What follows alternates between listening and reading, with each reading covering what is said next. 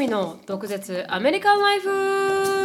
イエーイ。はい、今週も始まりました。忍と成美の毒舌アメリカンライフ。はい。どんどんつぶやきから入っていきたいと思います。はい。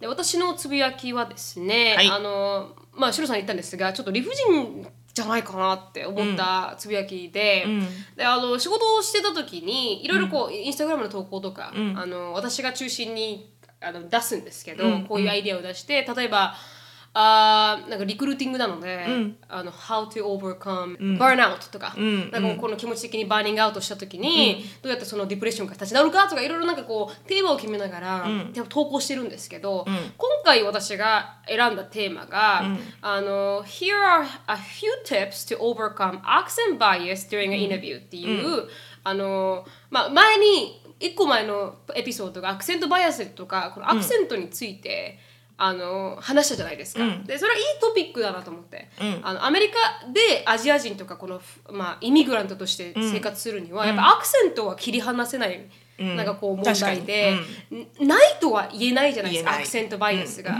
でやっぱりあのインタビューした時に、あのリッンコミュニケーションはチェックできるけれども、あのやっぱりたぶ喋る言葉ってその場でか出さないといけないから、やっぱアクセントをは100%切ろうなんていうことは難しいじゃないですか。でそれについて投稿してあのアイデアを出したわけです、こうこういうことを言った方がいいんじゃないかっていうのが、バイアスに対してそれが存在するんだっていうことをまず理解しましょうと、いう一つ目の投稿が、でステレオタイプがあるっていうことも理解しましょうっていうのが一つで,、で二つ目のあー変えちゃったかな、こうはステップバイステップで1234って、あのリストを投げたんですけど二つ目がこの見た目で判断せずに、あのちゃんと何を彼らが言っているのか、言葉で理解しましょうっていう、あのサジェストンだったんですよ。うん。でだからそれが嫌いだって言われて、このそのボスに、ママネージャーに、はいそれがよくなんか好きじゃないみたいな。うん、そのなるみちゃんが、はい。その書いたあのフレーズが好きじゃないの？それともトピックが好きじゃないの？トピックとかもうフレーズ自体が好きじゃないって言ってて、うん。そのははアクセントのバイアスについての、はい、それでなんかこの例えばあそれはあのちゃんとインディードに載ってた、うあのまあ、アーティクルから取ってきたものなので、私はかあの思思いついて出した言葉でなく、ちゃんとレジェットにある、あのスタディをベースにした、あの解決方法なんですけど、でもなんかこうあのアクセントバイアスは存在しないみたいな雰囲気でそういうことを言われたから、あの私はアクセントバイアスを経験しているから、いやいや存在しなくななくないでしょみたいな、存在するし大きな問題だし、なんかそれをなんかこうちょっと違うニュアンスに変えて、例えばこの見た目っていうのは使いたくないから、ダイバーシティを入れることによって19%の利益が上がりましたって入れてって変えてって言われたんですよ。でもそれは全くもってアクセントバイアスと関で係ないんですよ。違うカテゴリーになっちゃったね。そうカテゴリーになっちゃうんですよ。だからそれですごくフラストレーションで、でも見た目で判断するのは正直仕方のないということっていうか、やっぱアジア人ってだけでアクセントがあると判断されるのは仕方ないじゃないですか、だからそれをどうやってオーバーカムするかっていうのがトピックなのにもかかわらず、やっぱりこう理解してもらえなくて、うん。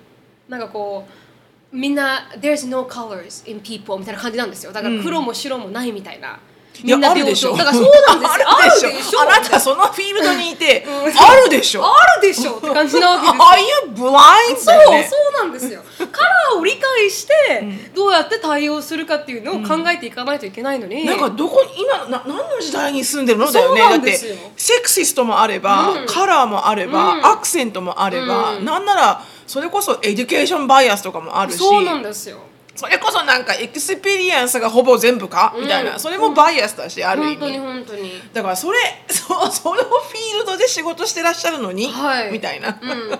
なんかそういうなんかこのカラーとか入れたらなんか良くない？みたいな。ああまあそのそこから出てくるなんかこうまた違ったこう、ううん。まあ、違ったバッシングとかを恐れたのかもしれないけど、はい、でもないっていうこともできないじゃないですか、うんね。の世にカラーがないっていうのは。でその多分そのボスがいやそのあるのは分かるけど、うん。こういう危険性がちょっとね危惧されるから、うん。この記事はやめとこうならまだね。まだまだ納得できるよね。それはもう会社のポリシーだから。なるほどみたいな。全く違うないって言われるとはってくるよね。ないって完全に言ってないですよ、ただ雰囲気上、なんかコミュニケーションの方がインポータントだからみたいな。いやそれを分かってて アクセントバイアスがあるのに。って言ってるじゃんみたいな。うんだからそこら辺をなんかこうでそこには問題が存在しないみたいなうん。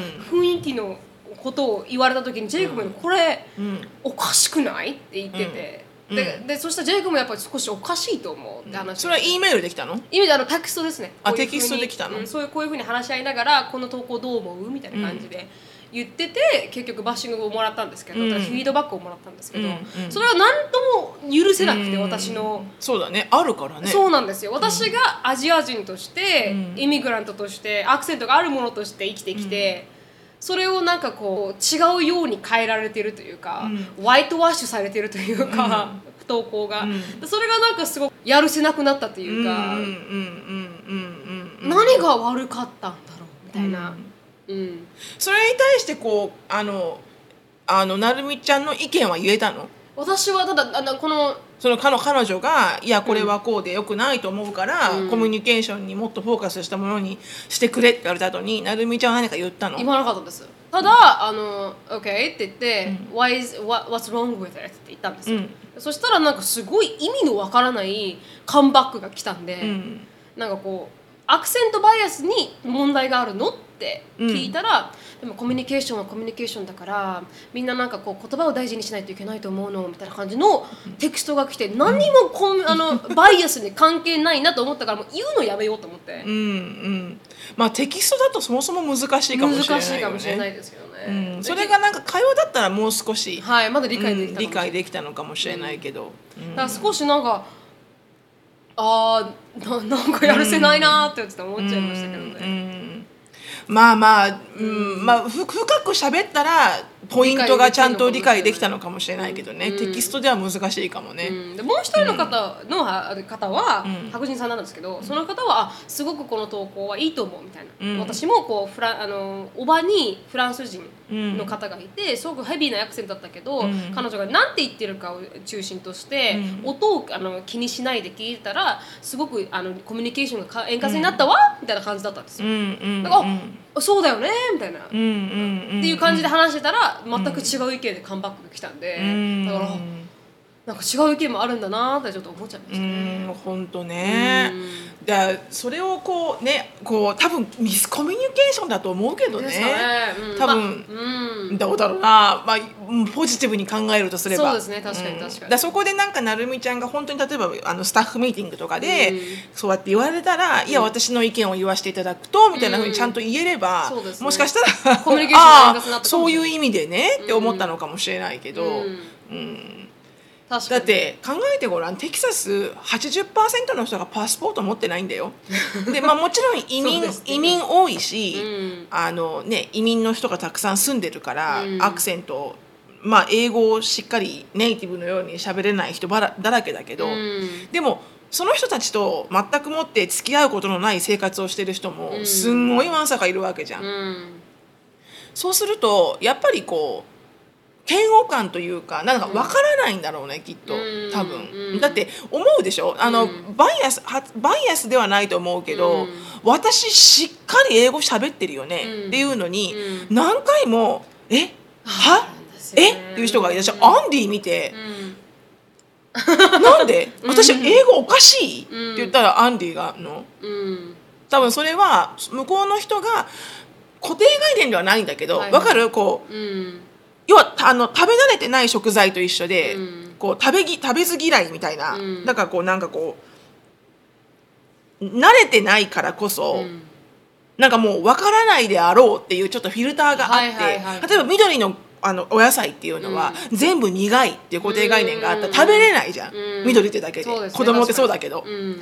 でも違うじゃん、うん。ね、食材のあの料理の仕方によっては全然、うん美味しかったりする。まずくないじゃんっていうのもあるけど、うん。でもその固定概念のようなものが多分、うんある人はすごい感じるし、うん。いや私普通に喋ってるよね、うん。これわからない人絶対いないよねっていう、うん。でも完璧に何言ってるかわからないって顔をする人いるから、特にしのさんの英語がわからないのがびっくりですけどねやいやあいやまあまあそんなに言うと私も全然発音できないのいやあるからね。でもでもそれでもしのさんのコミュニケーションって結構明確でグラマーもちゃんとしてるし。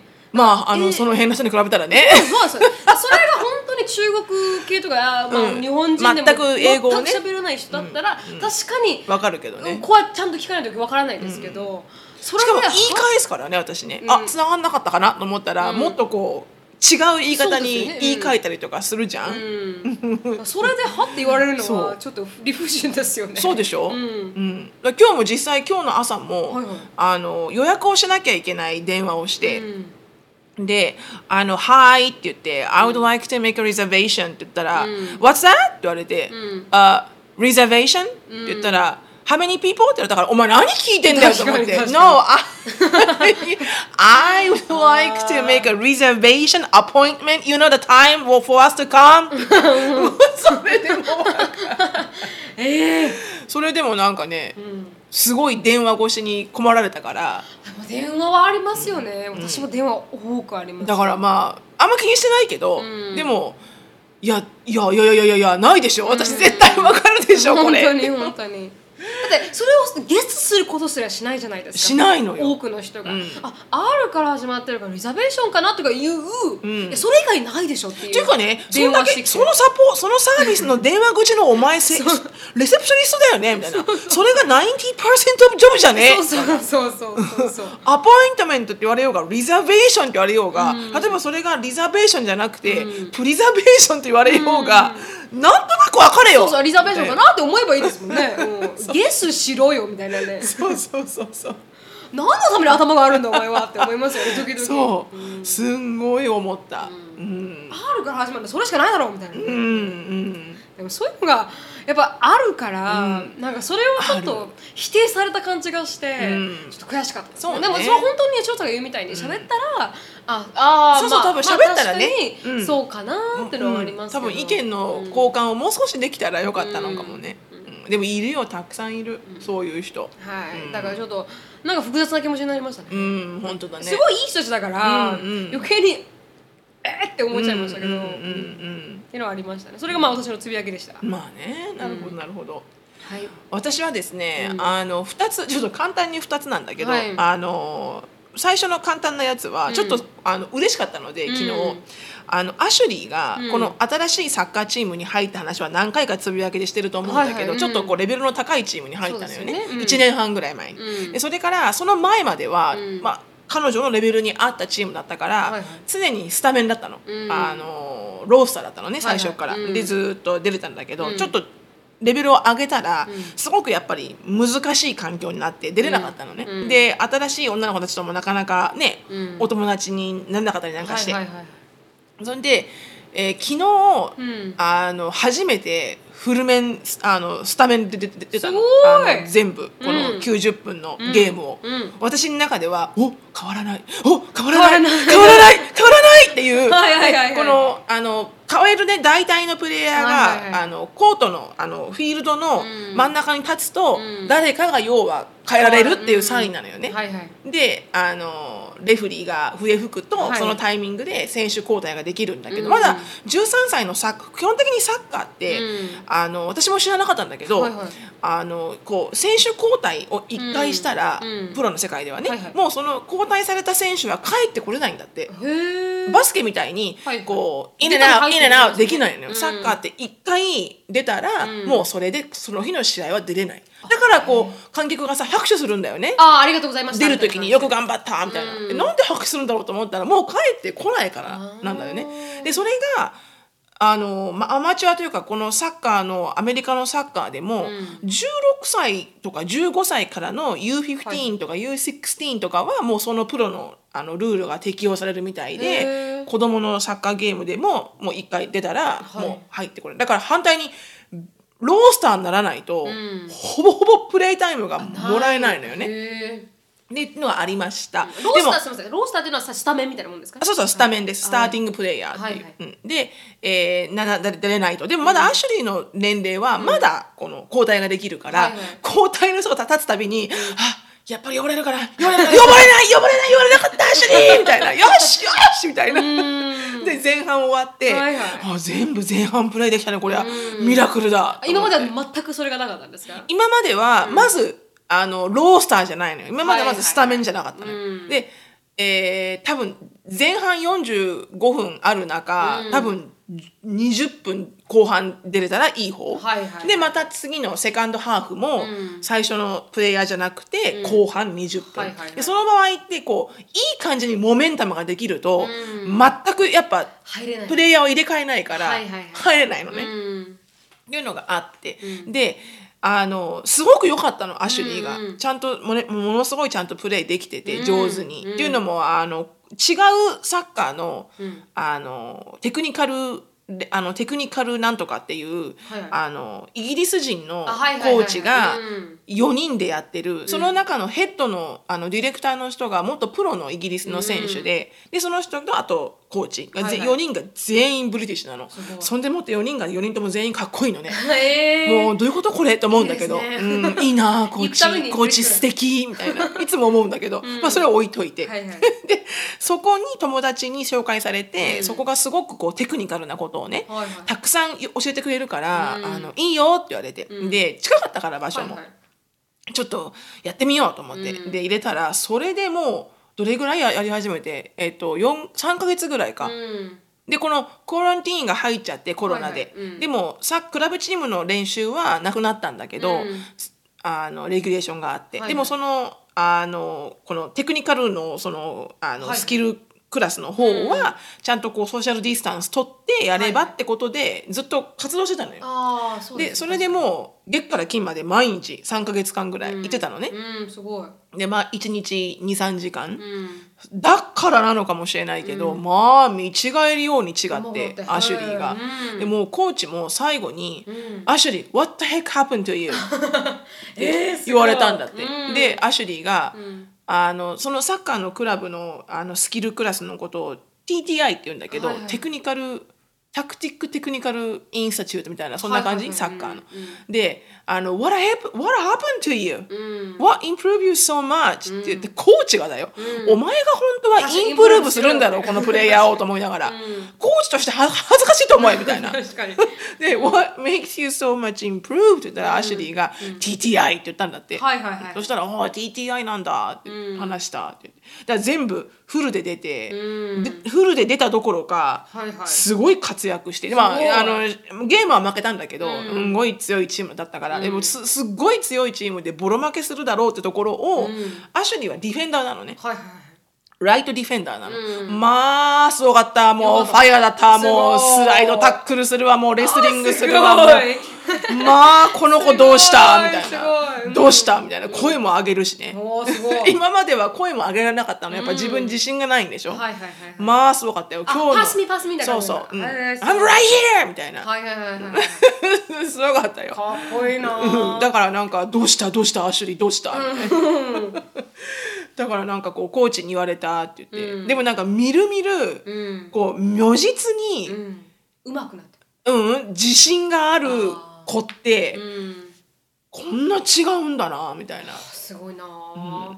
だからやっぱりこうほら選手交代されないたんびに、あ私いいんだ。私いいんだってこう如如実にこう自信が上がっていくわけでしょ、はいはいはいあコーチが認めてくれてるんだみたいな、そしたらもう本当後半なんてすごかったよねびっくりするぐらい。なんか本当にこう多分自分自身も、あ認められてるんだっていうのがもう後半には分かるわけじゃん、うん。後半もスタメンだし、うん。その時のなんかあのプレーの仕方はすごかったね、うん、だから見ててねうん、見ててすごいあの幸せな気持ちになったし、ああ輝いてるみたいな。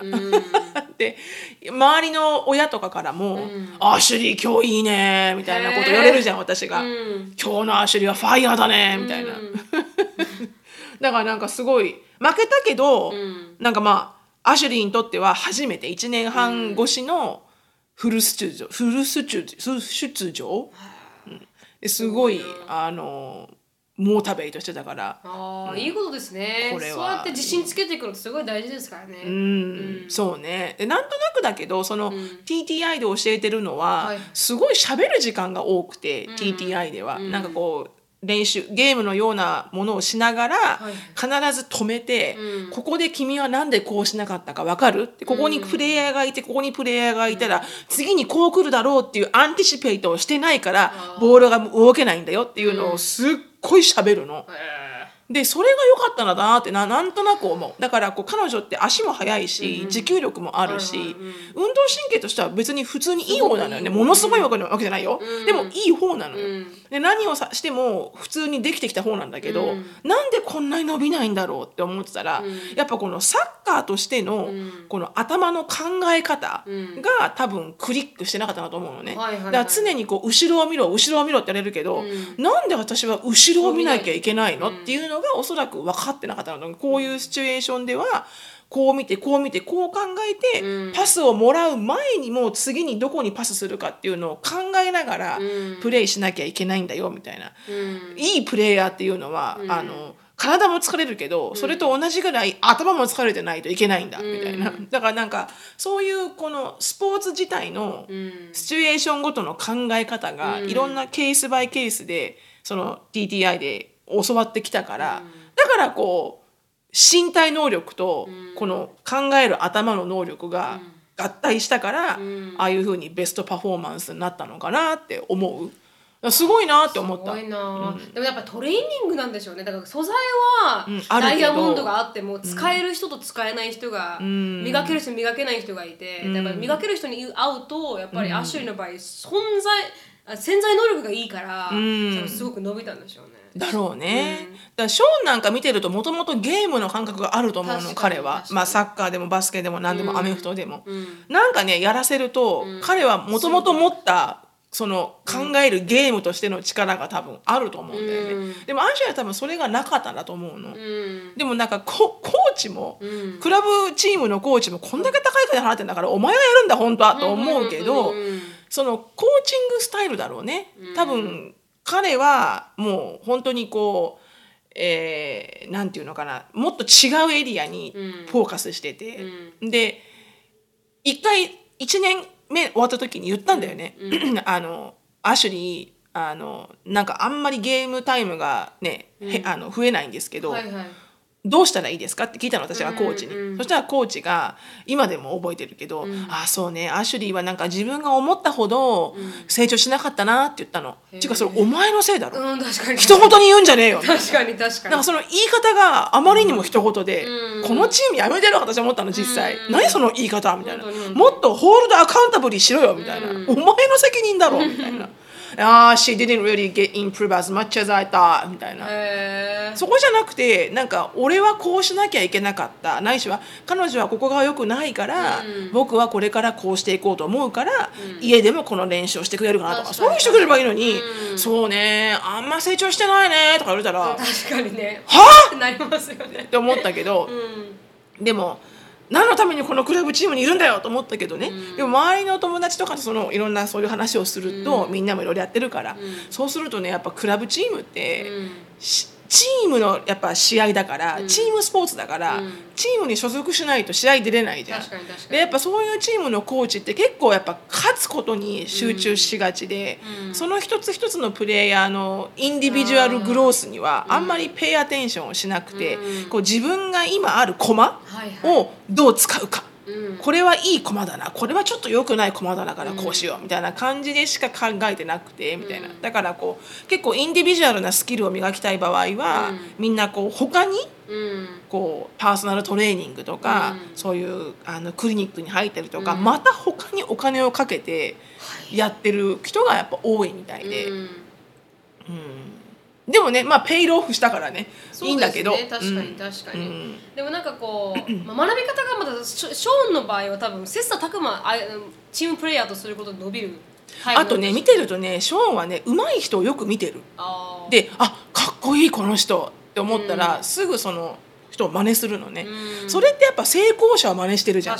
だからだと思う多分、うん、でアシュリーは多分そのなんだろう。なんだろうな、なんだろうな分かんないな。でも多分なんとなく思うんだけどアシュリーはかっこいいって思っても、うん、こう自分に置き換えられないんじゃない、うん、なんかそんなプレー私にはできないって思うのかな？分かんないけどでもそこは分かんないけどショーン見てると完璧にショーン真似する、はいはいはい、あやりたい。あれやったらかっこいい、あれをできるようになりたいとか、多分それがいいんだろうね多分彼の場合は。うん。でもまあ学び方は別々であのそれぞれですからね。うんそうね。正直、うん。だから彼女ね彼女なりの学び方が分かっただけですごく成長ですよね。そうね。だから本当びっくりしたね、こんなに、まあ、短期間3か月間だけど、あの教え方が違うコーチにやってもらうことで、こんなに伸びるんだ。だから子供の成長って本当無限大だな、だから本当にいいコーチを探してあげるのって、結構クリティカルなんだなって思ったけどね、このままずっとねそのコーチだけで私が、アマチュアの私がどんだけ言ったって分かんないし、うん。それはねすごくなんかとても、あのいいいいことでしたっていう。アシュリーがスタメンで、あのフルで出出場できましたっていう。はいはいはいはい。やった、うん、本当に。ね、よかったよかった。はいもう一個は何だったもう一個はでもね長いからまた次しゃべろうかな、うん、ちょっとイラッときたことがあったんだけど。ああ、でどうせなら言いますか？どうせなら言うかな、はいはいはい。なんか今日はなんか私の愚痴だ。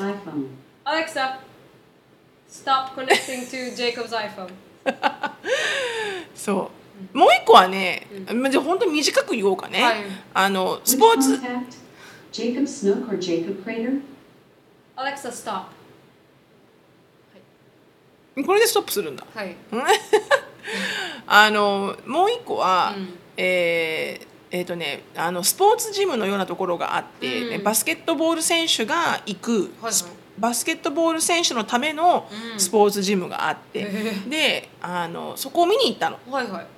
で、えーショーンもね NBA に行くっていうから、うん。うん。で見に行ってみようと思って、うん。で行ってそのそのレセプションっていうかそのあのセールスの人、はいはい。そのメンバーシップを売る人うん。と話をして、うん。なるほどこういうことねって見せてもらって、うん。料金表とか見せてもらって、うん。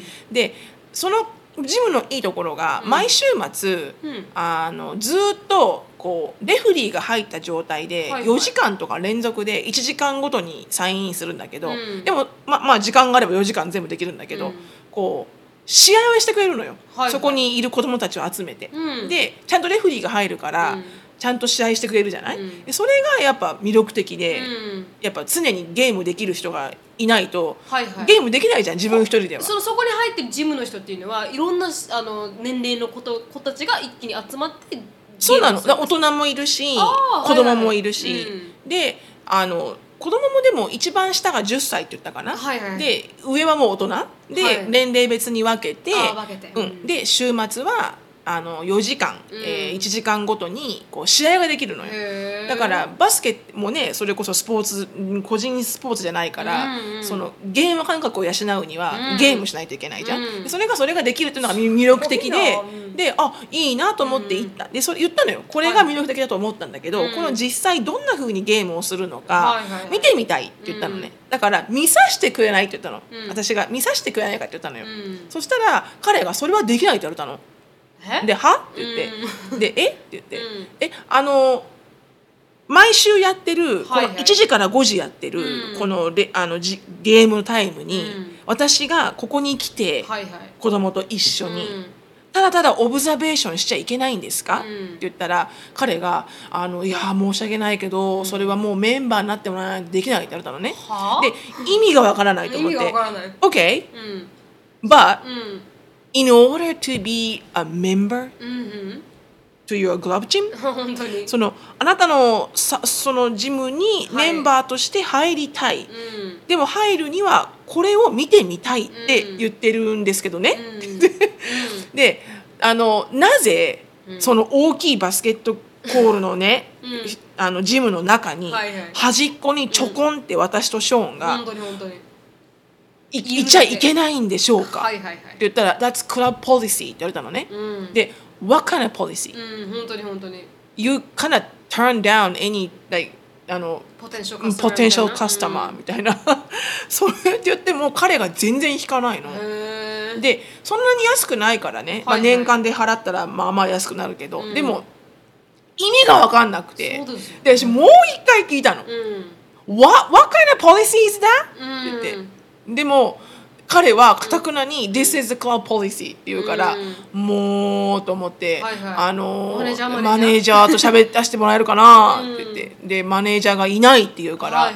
じゃあマネージャーに私メールするわって言って、ででその時も彼が「OK you can email my manager anytime」なんか何にも悪いこと言ってないって感じなの彼が。はいはいはい。なんなんなん何にも僕は悪いこと何にも言ってないよみたいな。だからそこでそこであの personally ね、Let me ask you this、あのい if you let's say って言ってあなたがすごく高い買い物をするとして、例えばなんだろうなすごく美味しいプロテインシェイクがある、はいはい。でも1年間の分の量を買わなきゃいけない、でも You have no idea what kind of taste 本当にね。どんな味かわからない。でも本当に。1年間分の、あのプロテインシェイクね。買わなきゃいけない。でも味見をしちゃいけないって言われたら、買いますか？って言ったら「No! Hell no!」っていうの じゃあそこでコモンセンス合ってるよねって言ってで買わなきゃ買わないでしょ、That's kind of exactly what I'm saying って、I don't mind purchase the stuff if I see the value of 本 it 当に本当にだから見させてくれって言ってるのに、なぜなのこのクラブチームのポリシーはって言ったら、I don't know ma'am you gotta talk to my manager もうこういうどういうそうだからまあマネージャーにねメールをするんだけど、はいはいはい。で絶対ギャランティーだけど、マネージャーに言ったら「OK Sure come on over」って言うと思うよ、そこにいてじゃあって。なんで？私おかしいぞお前。本当に本当に。リセプショニストがすごいレイジーなのってありますよね。ある。あとコモンセンスがない人。ないのとか、うん、なんか、何でもクラブポリシーだって言って、ターンダウンしたりとか、このこの形を探してるんだけどって、あ We don't have it って言ったりとか、いやいや、まあ、探してよバックドアみたいな。そうバックのエリア探したらあるかもしれない。あるがインベントリーあるでしょ、って言ったら We don't have it って言って、At least let me check it for you だよね。本当に本当に、それほどアメリカ人のレイジーさが出ますよね、うん。出るし、ホスピタリティ精神がないのかもともとそれ以外のそういうことすあのすることをわからないのか、でも普通だったら僕のオーソリティではそれはイエスノーも言えないから、マネージャーにコンタクトさせてもらいますねぐらいのこと言えよみたいなそうですよね。うん、なので自分がお前勝手にポリシーで払うとか嫌がってるんだって感じですよね、だから私この子がコモンセンスがないのかなと思ったからそのプロテインシェイクの話をしたの。はいはい。そこで「いや僕はこれ1年間分好きなの買うよ」って言ったら「あもうお前終わってるな」と思ったの。いやでも買わないよ僕はそんなことって。言ったから、それと同じことを言ってんだ私今みたいな。うんそう。そんなことがありましたっていう。はい悔しいですねなんかね、うん。なんかね、うん。でもショーン的には私が食い下がらないから、彼はちょっと恥ずかしいわけよね、あはいはいはい、そしたらもう そんな時期ですからね、うん、ショーンが横で「マミ it's okay. もう it's okay. マーみたいな「いや待て!」みたいな「私は腑に落ちてない」みたいな。ああショーンがいいそうだな。うん、ショーンが「He's not gonna know mom」みたいな恥ずかしいショー。ン面白いなはいはいはい「黙れお前のために言ってるんだ今お母さんは」本当に本当に。今ファイトしてるんだよ。お前のために」みたいな。あー面白かった。だってそのさ、試合あるよって言ったって、その試合見せてもらわないと、はいはい。すっげえ下手くそなさね、うん。初初初級者の子ばっかり言ってたら意味ないじゃん。意味ない。意味ないお金払ってる、ある程度の子は来てくれないと、でしょってショーに言ったら後から、そっかって言ってたけど、うん。まさにその通りですよ。そんななんか雑魚がいるところ にね。雑魚が雑魚って言っちゃ申し訳ないけどレベルをちゃんとね、うん。分けてプレイしてくれてるかどうかは見たかったわけ、はいはいはい でも安くないですから。安くないですよ。それぐらいのバリューをもらわないといけないですから。そうですよ。そのために言ってるようなもんですそよ。ねうなのよ。私の時間を使ってお前そんなマニュアル読むなら、ネットでサイトみたいなの同じだよみたいな、本当に本当にもう本当イライラしちゃってあお疲れ様でした、そんなことでございました。ありがとうございます。なかったつぶやきがね。申し訳ないあのそうですね。つぶやきで34分でした。ということであのあクイックリに。もうこのままつぶやきでいく？つぶやきでいきます。ないないないない。もうこれ以上はなあの長くできない。はいあの英語、はい。そうですね。お願いします。英語お願いしますってその振り方。次のコーナーって言いたかった。忘れちゃった、うん、英語だったな。その振り方。はい。はい、えー、じゃあ行きましょう。はい、えー、毒舌ミニチュア英会話。はい。Let's speak English with attitude でこのコーナーはキャンブリースポンサーでして、えー、CAMBLY でキャンブリーっていうオンライン英会話のパイオニアです、えーキャンブリーは予約なしでいつでもファーストネイティブの先生とお話ができるのでであのプロモーションコードがあるので「毒舌」っていうふうに全部小文字で「毒舌」って入れていただけると15分の無料トライアルがあります。なのでぜひお試しください。はい。で今日は、はい。えー仕方がない。もうしょうがないじゃんそれ。もう仕方がないじゃん、はいとい。う言い方は皆さんなんて言うでしょう。っていうね、でえーっとですねこれはいろいろあるんですけど、ん。あのいここで教えたいのは「It is what it is」うん。っていう言い方、はい。それはそのものだ。みたいな。そうですね。ん確かに直訳したらね。うん。うん It is what it is、うだからでもこれを言う時がはい。少しなんかこうなんていうのかなあの例えばこのあのなんだろうな。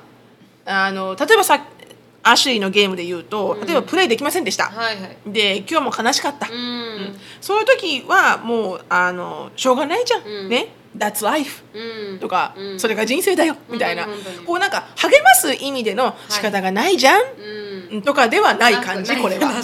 これはいやあのどっちかっていうと、まあもうしょうがないじゃん、うん。もうゲロオーバー確かに。っていうなんか乗り越えろよみたいな、はいはいはい。もう諦めろよみたいな感じで言うことが多い、ので例えばシチュエーションで言うと、あのー例えばオーダーをしたドリンクがね、自分の思ったあのドリンクじゃなかったと、はいはいはいはい。でもうでもお母さんこれにもう6ドルも払ってる、うん。でも「That's not what I wanted」ってうん言われても、まあ、もう払ったし6ドル「はいはいはい。Well Sean it is what it is. 確かに確かにね。It is what it is. ね。うん。You get what you get. it is what it is Sean. っていう、はい。そうなんかもう仕方がないじゃんもう、っていうちょっとこう、なんつうのかな少しこう鞭を打つような、はいはいはいはい感じには私は捉えてるけど、まあそれ以外にも使うけどね、はい。今この状態でこのコロナの状態で学校が始まらないからオンラインスあのオンラインスタディで子供たちがすごくあのメンタルヘルスが弱ってるのよね。困るわね、でもしょうがないわね。It is what it is、うん。みたいな風にも言う、Let's make a good let's make best out of it みたいな。確かに確かにうん。ただこの「It is what it is」っていうのが仕方がない、もう諦めよう。はいはい。みたいな言い方で言いますっていうのを覚えてくださいと。はい。で他の言い方ではさっき言った「That's life」とか「well, I have no choice」とか「It can be help」とか、うん。そういう感じです。うん。はい。なんか私いいですか？私も一つ英語最近学んだ英語が一個あって、学んだ英語とか学んだ単語が一個あって、Karen っていう単語なんですけど、Karen? え Karen って名前ですよ。あの、カレンさんあ、カレンさん。はい。カレン。さん、うん。カレンさんってただカレンさんだと思ってたんですよ、うん。でも TikTok とか YouTube とかなんか見てたら、なんかカレンさんあなんか I found a Karen at Target みたいなことを言って、ターゲットで Karen 見つけたよみたいなよく使われるんですよ、カレンさんが。でそれは何なのかなって思ったらあの complain をするなんか文句を言う白人女性のことを Karen って呼ぶらしくて。カレンさんなんだ。カレンさんだから毎回も Karen then there's a Karen here みたいなこと言ったら カレンさんっていうのは代名詞なんだ。代名詞みたいであの文句を言う白人女性っていう意味だったそうです。よく出てきたらカレンっていうのはそういう意味だったんです。よへえ、それが白人なんだね。白人ですね。文句を言うアジア人は何なんだろうね。うん、あ白人女性で can I have a manager っていう人たちはもうカレンなんだ。うん。うん面 right there って白い。いう意味なんですよ面白い。うんなるほどねはい。へえ、面白いねち。ょっとそれを見てそれを理解してどんどん動画を見ていくとああ、カレンだカレンさんなんだみたいな。他になんかあるのかね、そういう名前？わかんないですでもキこのャレンはずっとあるみたいですよへえ、なんでそれがカレンだったのね？かわいそうよね、カレンさんね。本当にカレンっていう名前の人。そうですよねかわいそうだよね。すっごいいい人かもしれない、このカレンさん。ジェイコブのおばがカレンさんなんですけど本当に私実際にカレンさんいるけどお友達で、はいはい。彼女はザ・カレンさんだわ。文句言うカレンさん 間違いなくカレン、へー。うん。でお前から来たんかと思うぐらいのカレンだからそういうキャキャレンってきたらあの本当に文句を言う。へー。あの Y と BI 日本語ってそんなのあるのかね？ないよね。すか？あれは大五郎だみたいな。のないよね。さすがだな清だみたいな。あないよね。ないですねないね。そういうのはないね、日本語にはね。うん。面白い。英語にはあるみたいですね、うん面白い。いろんなキャレンさんがあのネットには存在するみたいなので、ぜへーひ見てみてください。ってあのマスクをしないアメリカ人のマスクをあ人あ人権の侵害だっていうやつはみんなキャレンさんです。カレンさん白人が多いですからそれは本当にもう人権云々じゃないのはい今は。っていうみんな白って言ってんだから白って話だよね、もう本当に。っていう話でした、っうんていう。面白かったです。はいあのありがとうございました。はい。ということでもう40分なんですけど。どうしようねこれね。どうしたらいいですかね、う質問とかにする？あ質そしたら。問答えますかね、確かに確かに。今日は何を喋ろうと思ったのかだけ言ってそれを来週喋りますって言っとこうか。あそうですね。本当は今回のあのトピックは10 things Japan does better than anywhere else っていうのであの10個の日本が他の国よりも優れている部分っていうのを、あの話そうと思ったんですけど、んあのつぶやきが楽しくてすごくね、はいはい長くなっちゃったねつぶやきがね、まあこんな時もあるでしょう、はいはい不満がたまったのかもしれない不 不満ではないんだけどね不満ではないんだけど長くなっちゃったね長くなっちゃいましたね。ということで、じゃあ質問にあの行きたいと思います。はい多分3つか2つはできると思うんで。そうねそうしましょうかねはい。はい一つの質問です。はいあーなるみさん、しさん、はじめまして。アメリカ在住のポーと申します。30代前半の7歳と4歳のママです。いつもお二人のポッドキャストを楽しく拝聴しております。お二人の話はアメリカを生き抜くためとても役に立っています。私は20歳の時にアメリカと日本のハーフの今の旦那と結婚してアメリカに引っ越してきました旦那が大学生の時子供2人を授かり貧乏ながら2人でお互いの両親の援助をもらわず、あー苦楽を共にしました、旦那は大学卒業後大手の企業に就職し、今は昔とは考えられないほどの生活を送っております、うん。一生懸命毎日働いてくれコロナでたくさんの方が職を失っている。今こうやって仕事があるだけでありがたいと思っています、それを承知の上でご相談です、今の旦那の会社で会社でのポジションは中間位です、うん。うん、で上司もいれば部下もいる。そんな立場がとてもストレスらしく、おー。最近はいつも怒った表情で仕事が終わっても YouTube やポッドキャストを聞いて私たちや子供に見向きもしません。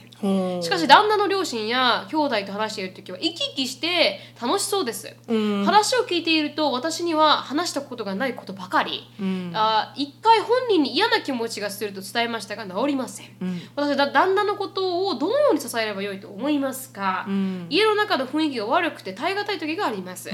旦那の態度に怒りを覚える時があります、うんうん。この状況を二人ならどうされますかといううんあれかな。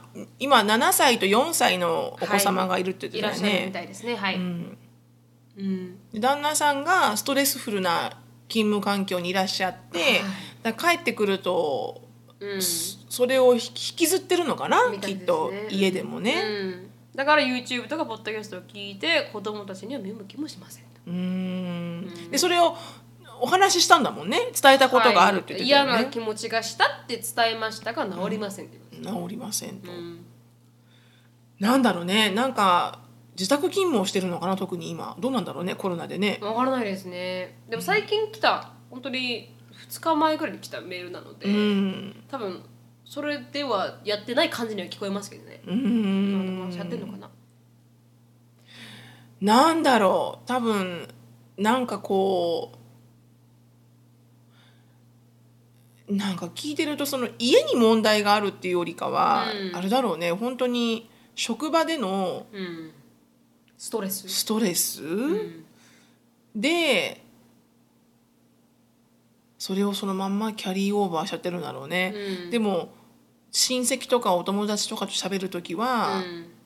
楽しく喋ってる、はい。多分それはもしかしたら気を使ってんのかもしれないけどね。私もそう思います。ジェイコブがそうなんですよ、お父さんってやっぱ喋る時は、ん。なんかこう自分のアカンプレッシュメントだったりとかしか喋らないんですよね、ん。でもそれはお父さんがそういう人なんですよ。うん。硬、い人だからそういう感じですけど。でもお母さんと喋る時は全く違う話をするんですよ、うん。だからあるのかもしれないですよね。こうよく見られたいっていうこの感覚っていうんですか、うん、そうね。よく見られたいというかこのそうね。それもあるだろうし、まあそれはまあジェイコブの場合ですけど、うん、それもあるだろうし、やっぱりこうかかなんだろうな。こうあの元気よく振る舞ってるうん。だけのような感じはするけどうね、ん。だからやっぱ人って落ち込んでる時、はい他の人からまあ家族はね、うん。自分が落ち込んでるとかストレスフルって分かってるから、うん。そのまんま落ち込んだまんまの表情で入れるけど家族だから、でも例えばそこに友達が電話かかってきたら「ああ元気!」って出るじゃん「確かに。ああ元気元気!」って「うん。何してんの?」とか言われて会話するじゃん、本当はそんなのから元気なのに、本当に本当に。だからなんとなくこう聞いてるとなんか私はそんな感じなんじゃないかなって思ったけどね、決して別に他に電話をしてる人とかがうん。家族よりも好きとかそんなんじゃなくて、うん。やっぱこう人間だからね、うん。家族にしかその本当の感情って表さないじゃん、うんうんだから外に対しての顔はうん。作ってるんじゃないかなって思うけど、YouTube とかポッドキャストを聞いてもうあの家族とこうインタラクトしてくれないっていうのは、うん。やっぱみんなあると思うよ。アンディもそういう時あったし、うんその時はストレス感じてる時でした？アンディが特に。そうだから会社が会社というか勤務先がすごくストレスフルなことが多いから、うん。であのでそれでやっぱこう彼はそのまんまで帰ってくると、うん。本当にもうカウチに座ってうん。もうグラウチーだし、うん。もうなんかもうしゃべしゃべんないでくれみたいなうん。雰囲気バリバリだから、うん。だからあのそれは自分でも良くないって思ったのと、うん。で私も言ったかな少し、なんかなんつうのかなそういう時って、うん。こうなんだろうな。なんだろうな。別にこう協力してくれないわけではないけど、うん。なんていうのかな。こう分かるのよ。すごくこうグラウチーだなっていうのが分かるわけ、うん。何が起きてもこう怒るし怒るって、うんなんか分かる？なななんかねこう子供がなんかやるとうるさいって言ったり、うん。で犬がなんかすると「Get away with it」とかなんかこう、うん。なんかコメントがすでにこうピリピリピリピリしてるのよね。でそう聞いてるとなんかもうだったらお前ベッド行けよと思うの私。もうどっか行ってるよみたいな、うん。でそういうのが分かるから、ん。でそれで話すとアンディはやっぱりそういう時はうん。必ずどっかでバーかなんかに行って、うん。30分でも一人でビールを飲んでうん。帰ってくると、うん。あのこうやっぱこう気持ちがリセットされて、うん。もう仕事で起きたことはそこで全部わーってもう「レディゴー」してはいはいはい。帰ってくるっていうことができるからって言って、あの週にその時は3回ぐらいは必ずなんかこう帰りにバーに寄って、うん。30分間普通に1杯ぐらいはそこで飲んでうん。帰ってきてたけど、ん。でもやっぱ彼もその YouTube とかポッドキャストはそういう感じなんじゃないのかな。結構こうディスエンゲージしてるんじゃない、このリアリティから。で彼にとってはもしアンディに置き換えて言うと、ん。アンディはやっぱ時計ばっか見ちゃうの。家にいてもグラウチになる理由っていうのが、うん。帰ってきて夜ご飯食べてゆっくりしたいのに、うん。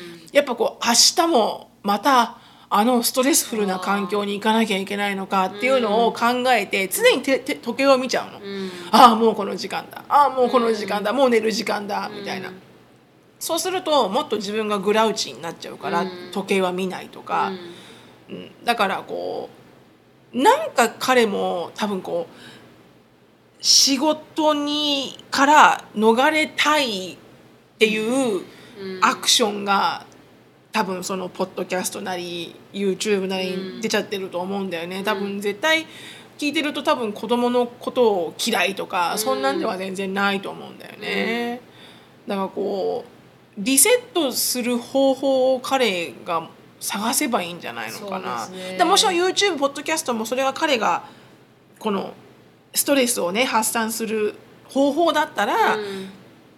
それを全然してくれてもいいけど、うん。じゃあ例えば1時間だけとかにして、うんうんその後こうしないとか、なんかこう彼女からもあアシストみこたいな感じ。うなんか提案とかこうそういう、そういったアプローチで話したらいいんじゃないのかな。なんか私はこういうふうにされてすごく寂しいし、うん。なんかあなたの態度で傷つくわとかではなくて、まあそういうふうに言ったかどうかわかんないよ、うん。でもそういうんではなくて、うん。例えばすごくストレスフルな環境で、うん。いつも帰ってきてもなんかあなたはいつもこうそれをキャリーオーバーしててすごいストレスフルだと思うみたいな。うん。ででもやっぱりコミュニケーション取りたいから、うん。取りたいからっていうのはあれだな。なんかどうしたらうん。もう少しうん。割り切れる？楽になる、うん。みたいな。だって、ねうん。なんつうのかな？何かできることはあるかな？とか、うん。そういうふうにアプローチをしたらうん。彼もこう話してくれるかもしれないよねもしかしたら。うん。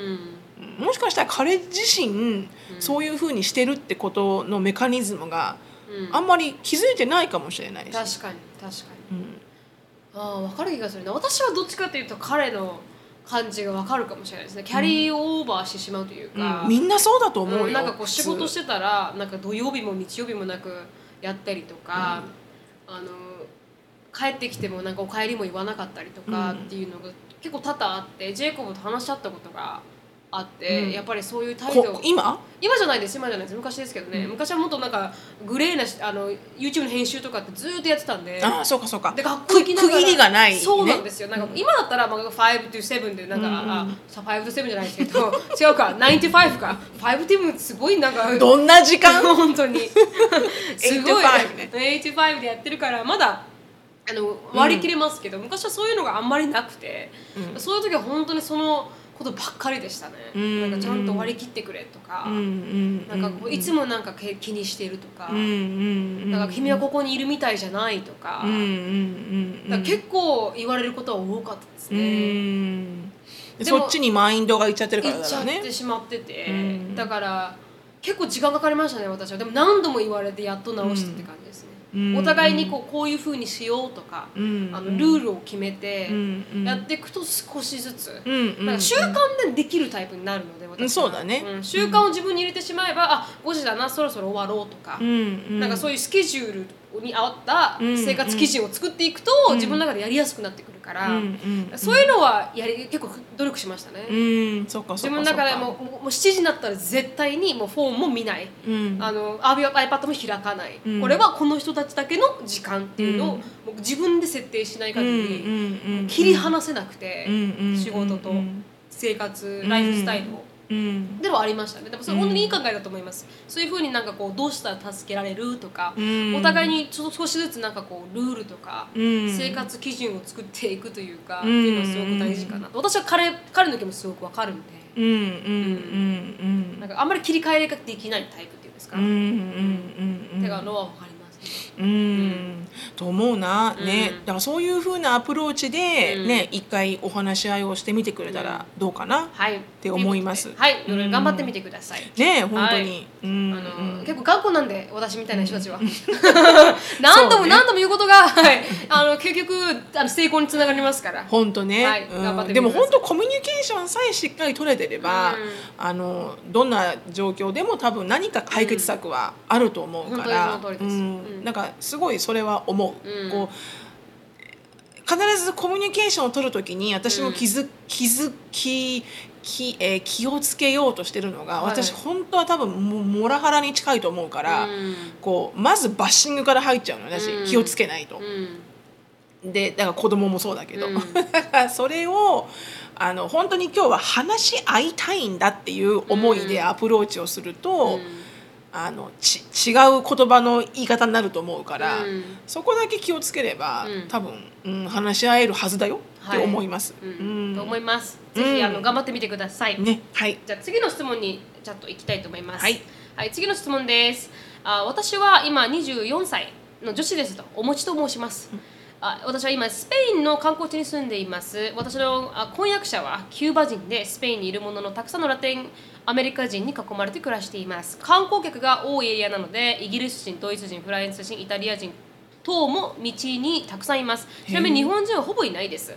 今年はコロナの影響で特にアジア人観光客はほぼゼロです。うん。今回お二人にメールさせていただいたのは女性の美についてお二人の意見を聞きたかったからです。大前提として容姿的な美しさとはその人の価値全く関係してないことは分かっています。しかし私自身アジア人的特徴の容姿に落胆し自己嫌悪する時が多々あります、ラテン系の中で一一般に美しいと言われる女性は巨乳でくびれていてお尻が大きい女性です。日本人は細ければ細いほど良いという美の概念があるので日本人からしたら太ってると言われている人でもラテン系ではセクシーとして捉えられます、それと比べて私はザ・アジア人の体体型で胸もなくお尻もなくという感じです、ラテン系の人からは細すぎると言われそれはコンプレックスになるほどです。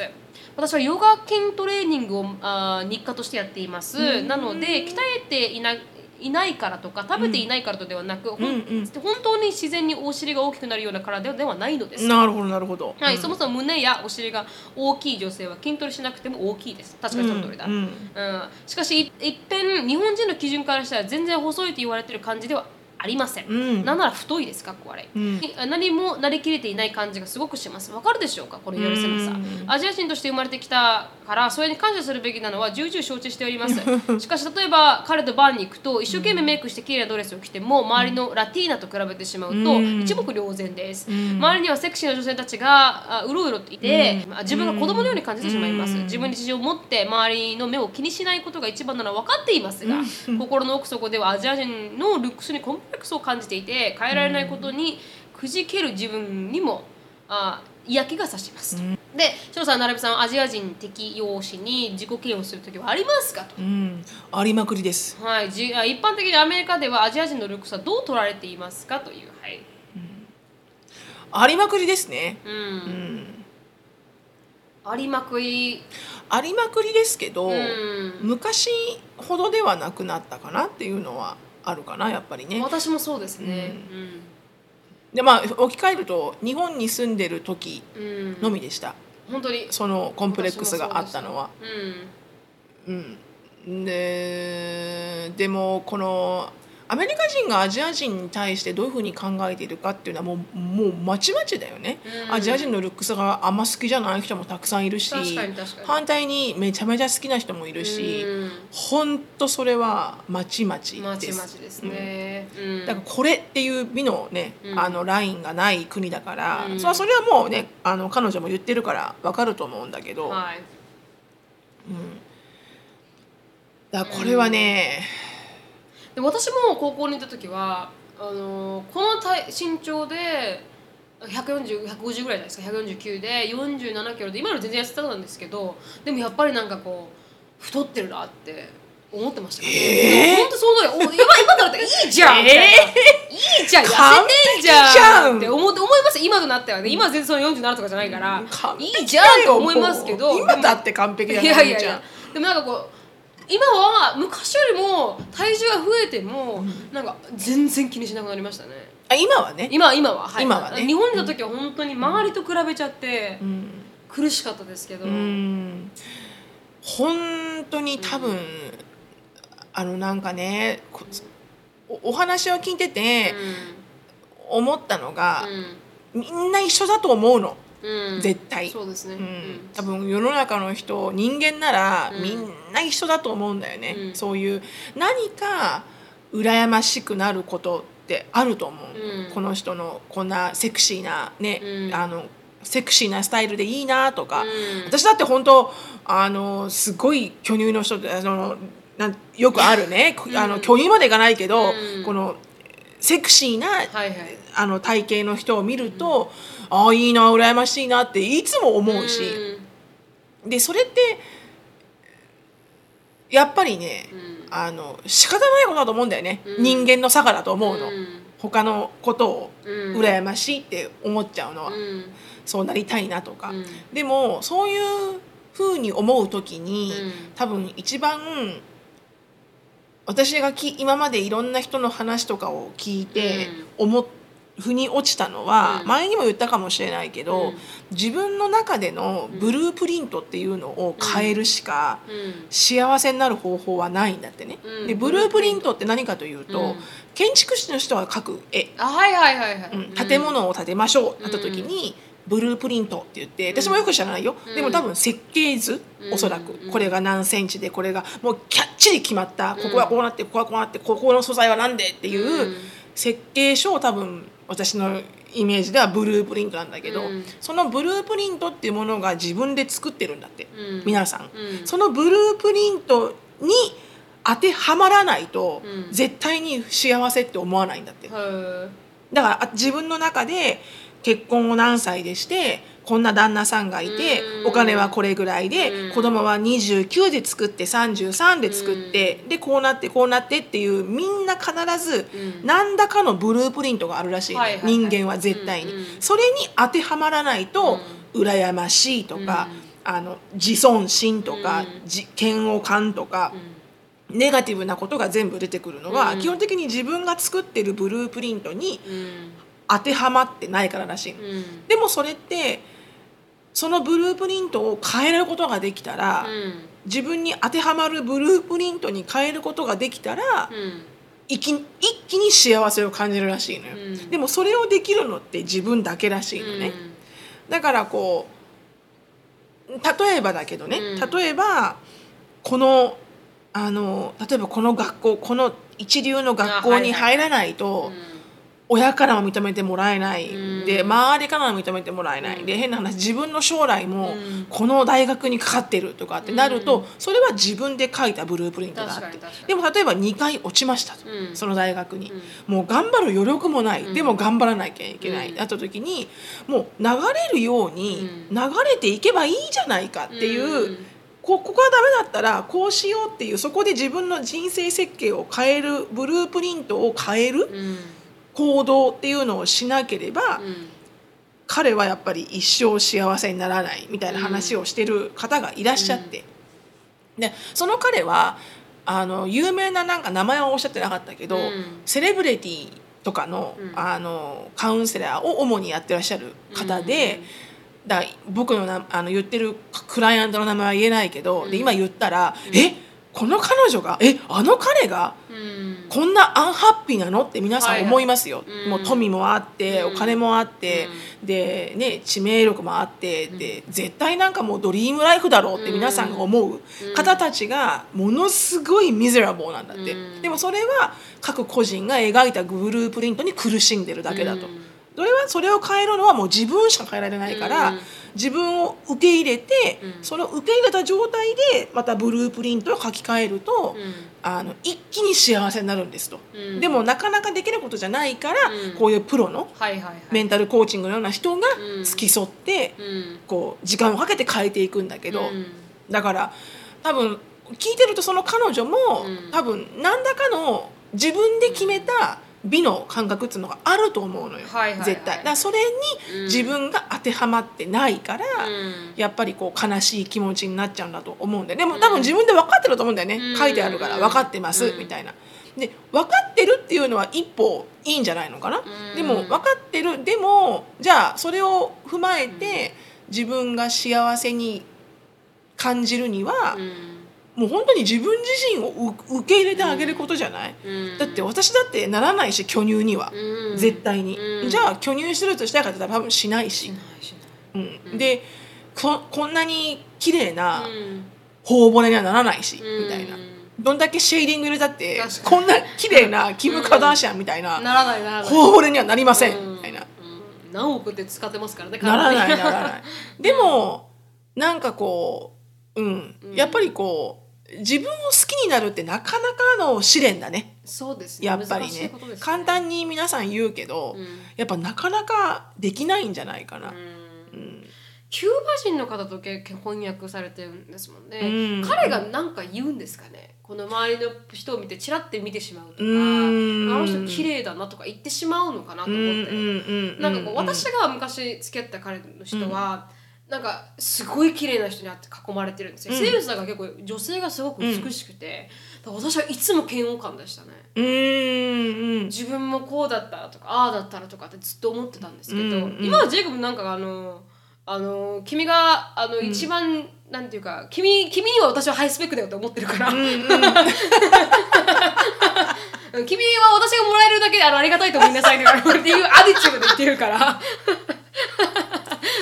素晴らしい。あんまなんかそういうのはなくなりましたけど。それぐらいが一番。うん。うん。だからそこら辺でちょっと自分に嫌悪するぐらいのなんかこうことが多いのかもしれないね。周りになんかすごいラテン系に囲まれて暮らしていますそうだね。でもそれは一理あるかもね、うん。どんだけ自分を好きになろうと思っても唯一、例えばいつもお母さんが「もうほんとあんたブサイクよね」って言われてたらそうなかなかなれないしなれない。一緒に付き合ってる彼氏が「お前ほん。とデブだな」って言われたらなれないし、うんだからそういう外的要因も絶対ああるよね。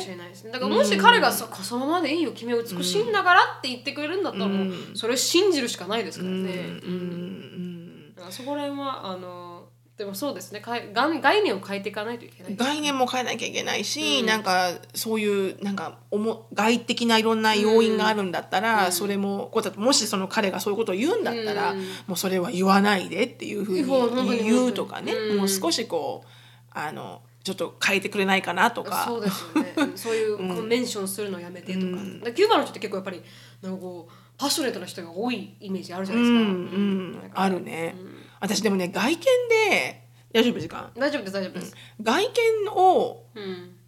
あのすごくこうアタックする人うん。いいるじゃない、うん。あのパートナーで、はいはい。例えば彼氏とか彼女でも、うん。でもそれはね、うん。一番ディスカスティングだと思うね、うん。なんか例えば、まあ、よく言われるのが本当妊娠する前と妊娠した後で、なんかもう全然僕の奥さん体型が違うとか、うん。So what? でしょ、本当ですよね。お前のために産んでんだよみた She いなね。put on weight みたいな。So fucking what? って思うよね。だからなんかそういう、まあ、うん、こことをよく私は聞くんだけどね、うん。あのアメリカの番組見てると、に。はいはい。でもなんか外見でお互いのパートナーのことを、うん。おお前が文句言うなよって思う。なんか、はいはい。なわかる？なんかほ、すごくなんか病的にうん。思いっきりオーバーウェイトになってきたら、うん。もちろんちょっとなんかやれないってうん。なるけど、うんうん。なんかそのなんかなんかこうふあのデブになっちゃったから、うん。チートするとか、はいはいはい。いるじゃん。いるいるいるいる。でそのデブになった奥さんが「What's wrong with me?」って言うと「You put on なんか so much weight」みたいな「How am I supposed to be get attracted to you?」みたいな、そういうタイプの人は本当にディスカスティングって思う、私は。うん。でなんかこうもう外見じゃなくなるじゃん。結婚したら、ある程度の。もうそもそもさそもそも外見レベルで結婚するなよって思う。うん。なんかそこで結婚したのお前、でなんかすごくこう残念な気持ちはするね。トロフィーワイフみたいな感じだね。うん、うん、なんか、うん、だそれはなんか結婚の意味を分からずして結婚したんだろうなって思うけど、おかげの至りみたいな感じだな。ねえでも一番難しいテーマじゃないかな、ね。このおもちさんだっけ？おもちさんです。お。もちさんが言ったのって、だって何十歳になってもみんなあると思うもん。絶対、60歳の人でも70歳の人でも聞けば、うん。絶対何か不満ってあると思うもん、自分に対して、うん。でもなんかそこをなんとかこうどうやってカウンターバランスしてるんだろうね、もう変えられない変えられないっていうかまずまず変わらなくていいんだけどね、変わる必要はないんだけど、でも母はなんか母は15年もう15年ぐらいジムに行ってるんですけど、ん。でも言ったのはやっぱり自分があのなんでなんでそんな痩せてるから彼女は別にそんなジムに毎回行く必要はないわけですよ、筋肉もついてるし。だけど彼女が言うのはだからこのやることによってやっぱりなんかこう自信がね。自信がつくし自分なんかこうあの体は正直だから自分がなりたいようになってきてるなっていうこの感覚が嬉しいから、自分に少しずつ自信がついてくるし、だからそういうふうにコントロールできるところをコントロールしていったよ。だから母もあの結構昔は太ってた時期もああって今のあの体型なんですけどだからそういう感じでなんかこう徐々に自分のできる方法でうん、自信つけていくしかないかもしれないですね自分のう体ん、そうだね。うんうんうん。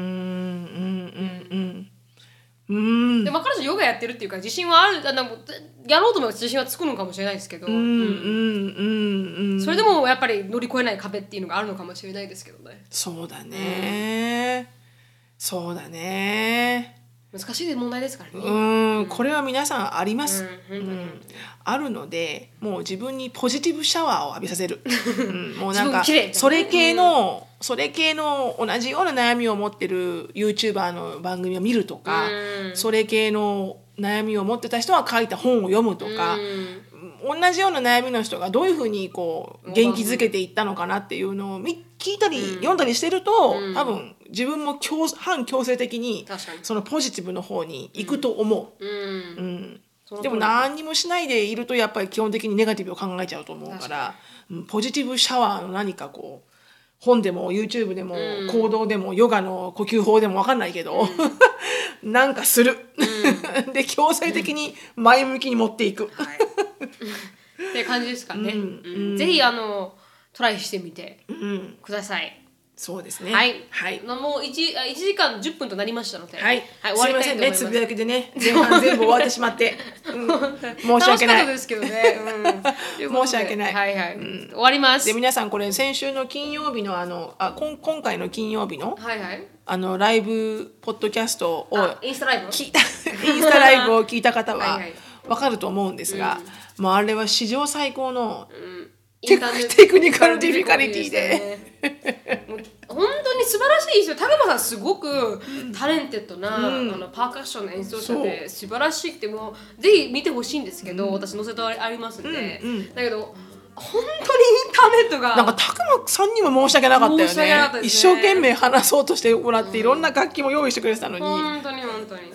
上手にできなくて、はい。だからもうちょっと必ずねリベンジはあのしたいと思うので、はいただあれを私も見たんだけど、もうなんか少し様子おかしい雰囲気になったね。はい。私となるみちゃんがね。そうですね。もう何言ってもなんかツボにはまるみたいな。本当に本当にもう。